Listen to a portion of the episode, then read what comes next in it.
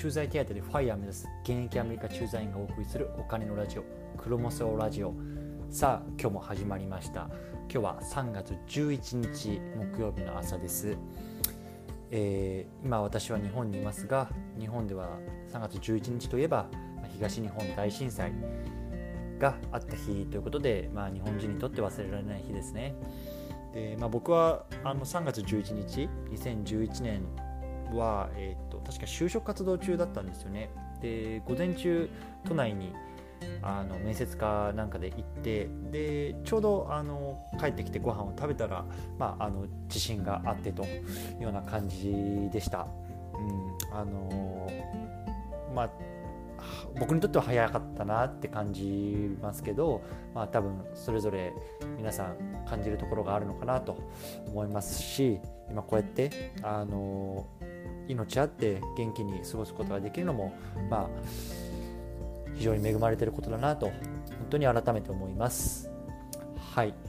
ということで早速今日も話していきたいと思うんですけれども今日はアメリカでの短期資金の預け先はどうすればいいかということについて話していこうと思います。でまず今日のテーマなんですけども先ほど言ったようにアメリカでの短期試験の預け先どこがいいのかっていうところについて話します。で、まあ、こういうような質問をいただいたんですね。で生活防衛資金っていうのが、まあ、6ヶ月分からまあ1年分ぐらい貯まったんだけどそれってどこに預けていく置くべきな置くべきなのかで銀行の預金金利ってすごく低いけど流動性が高くてもっと金利の高いところってアメリカにはあるのっていう質問だったんですね。で今日はこれについて答えていこうと思います。で先に答えを言っちゃうと、まあ、2つ僕からは提案があります。1つ目は high yield saving 口座って呼ばれてるもの。で2つ目は CD 口座 certificate certifi certificate deposit account って言われるものですね。でこの2つについて今日は少し解説しようと思います。でまず前提条件なんですけれども投資資産運用っていうのを始める上での大事なステップっていうのがあります。で1つ目まずは生活防衛資金を貯めるっていうことなんですね。じゃあその生活防衛資金って何なのかっていうと簡単に言うと、まあ、何かあった時にそこからお金を出せますかっていうような資金なんですよ。例えば、まあ、自分自身が交通事故にあって手術をしなければいけないと。である程度保険ではカバーされるんだけれども自分のお財布からも少し出さなければいけない。だからそういう時に投資にお金を使っていて実際その治療費にお金を出せないっていう状態は、まあ、いい投資とは言えないと思うんですね。なのでそういうようなものを、まあ、払うことができるような資金っていうのを貯めましょうと。でこれが大体、まあ、今の生活費1ヶ月分の、まあ、6ヶ月から12ヶ月分1年分って言われてる今言われてます。なので例えば月の生活費がじゃあ3000ドルだとしたら、まあ、大体、まあ、あの1万8000ドルぐらいが、まあ、生活防衛資金として取ってれば、まあ、安心かなと一般的には言われてます。でこの安心っていうのは人それぞれ違うのでいや私はちょっと2年分欲しいとかいやいや俺はもう半年でいいやとかそこはもう人それぞれだと思うので、まあ、自分で決めていただいていいと思います。うん、でこれが溜まってからようやく、まあ、株式投資とか、まあ、不動産投資とかそういうのを行っていくっていうようなあのステップになるのであのまずここだけはあの皆さんきちんとあの頭に入れておいてください。で今日のあの話のテーマはじゃあこの生活防衛資金ってどこに入れておけばいいの？タンスなのか普通の銀行なのかそれとももっといいところがあるの？っていうのを、まあ、アメリカでの僕の経験を踏まえてあの話していこうと思います。でポイントは2つあります。まず流動性が高いかどうかっていうことなんですね。で流動性って何かっていうと簡単に言うと今必要って時にすぐに引き出せるかどうかってことなんですよ。で最も流動性が高いことって何かっていうと多分銀単貯金だと思うんですよね。っていうのは家に行ってあ今じゃあ5000ドル必要だってなった時にタンスに行ってそこから5000ドル現金を取ってくる。これですごく流動性が高いですよね。もう今すぐ使えるってことですよね。なのでこれが、ま、緊急時にすぐ引き出せる資金かどうかっていうのは一つポイントだと思います。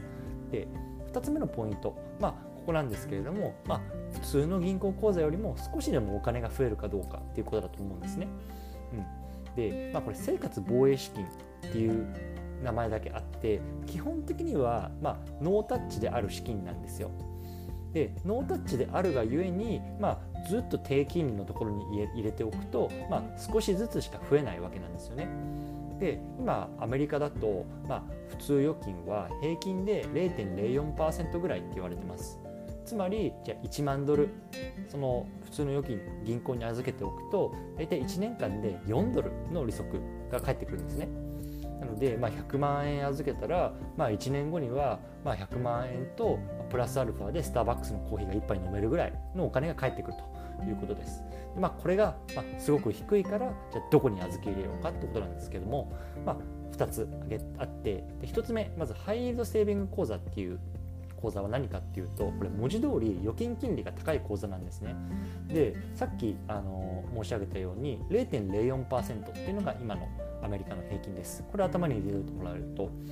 今このハイルドセービング口座っていうのは0.5%とか0.6%っていうのは結構ゴロゴロあるんですねこれどうなるどういうことかっていうと、まあ、1万ドル入れておくと大体50ドルあの利息として返ってくるだから普通預金さっき 4, 4ドルだったと思うんですけど、まあ、0.5%だったら、まあ、10倍以上が返ってくるってことですよね。これって結構大きいと思うんですよ。うんでこれは緊急時にいつでも引き出せるようなあの口座です。でこれすごくいいですよね。で一方で毎月引き出せる回数が決まってることが多いんですよ。例えばこの口座からは月に5回しか引き出せませんよとか6回までしか引き出せませんよとかそうやって回数が決まってることが多い。またその最低の預金残高っていうのを設定してるところも多いんですね例えば最低でも2000ドルは入れてくださいとかいや5000ドルは入れてくださいとか。結構その金融機関とかこのハイイールドセービングアカウントのま内容によってこうまちまちなんですけれども、まあ、ここが少しデメリットかなと思います。ただ、まあ、何度も言うようにこの生活防衛資金って、まあ、6ヶ月分から1年分っていう、まあ、そこそこ大きい金額。でこれって多分最低預金残高を満たす金額だと思うんですね。でかつそのぱり緊急時の資金なんでその何度も何度もこう毎月引き出す資金ではないわけですよ。だから個人的にはこの引き出せる回数が決まってしまっているっていうのは、まあ、そんなにハードルが高くないもうむしろもうずっとこう塩漬けで入れていくような資金なので、まあ、いいのかなとでかつ何かあったらいつでも引き出せるっていうことで個人的には僕はこの口座にあの預け入れておくのがおすすめかなと思ってます。でまあ、あのいくつかおすすめの銀行口座あるんですけど僕はあの CIT バンクっていう口座がおすすめだと思ってます。でまあ、CIT バンクに関してはあの、えー、概要欄にリンクを貼っておくので気になった方はチェックしてみてください。はい、で2つ目なんですけれども CD アカウントって呼ばれてるものですこれはいわゆる日本でいう定期預金みたいなものなんですねで、まあ、定期預金って何かっていうと、まあ、ある一定期間例えば1年間とか2年間とか5年間とか決まった期間そのお金を預けておくと高い利息がついて返ってくるっていうことものなんですね。で結構見てるとやっぱり0.7%とか、まあ、高いものだともう1%超えてるものとかあるんですね。でまあ、今ちょっと歴史的な低金利なんですけれども、まあ、1年前2年前だと本当に2%とかそういうような利息で返ってくるものってあのいっぱいあったみたいなんですね。で日本って今やっぱり0.01%とか0.001とかもう本当に銀行に入れてても全然返ってこないっていうのと比べるとやっぱりアメリカの銀行ってすごく利息が高くていいなっていうのを感じてます。うん、でこれはあの期間内に引き出しちゃうとペナルティが発生するんですよ。例えば1年間の CD アカウントってなってるとここに例えばあの半年ぐらいであなんか必要だなって思って引き出しちゃうとペナルティが発生しますなので、まあ、生活防衛資金の中でももう全体使わないようなところだけをあの CD アカウントに入れて残りを、えーと、ハイイードセービングに入れたりとかそういうちょっと細かい分け方も、まあ、あの使いようによってはあるかなと思っていて、まあ、結構そういう分け方とかが割と中級者向きなのかなと思ってます。なので、まあ、あのこれから資産運用を始めたいなっていう、まあ、本当僕はビギナーだなっていう自分で思う方は僕は CD 口座よりもハイルドセービングの方を、まあ、開くことをお勧めします。うん、でまああのここで有名なのは、まあ、あのオンラインこあのオンラインバンクの、まあ、アリバンクとかそういうところがまあ有名なのでここもあの概要欄にリンクを貼っておきます。ということで最後まとめなんですけれども、まあ、生活防衛資金、まあ、確かにそんなに額は大きくないかもしれないですけれども、まあ、それも賢く増やしていこうっていうのが、まあ、あの資産運用をしている、まあ、お金持ちたちの、まあ、マインドですと。で、まあ、仮に1年で50ドルしか返ってこなかったとしても、まあ、それがじゃあ2年3年5年10年ってなったら、まあ、どんどんどんどんあの大きなものになっていくので、まあ、塵も詰まれば山となると言いますが、まあ、そういうようなマインドで日々コツコツやっていきましょうということですね。はい、ということで今日はこの辺で終わりたいと思うんですけれども最後に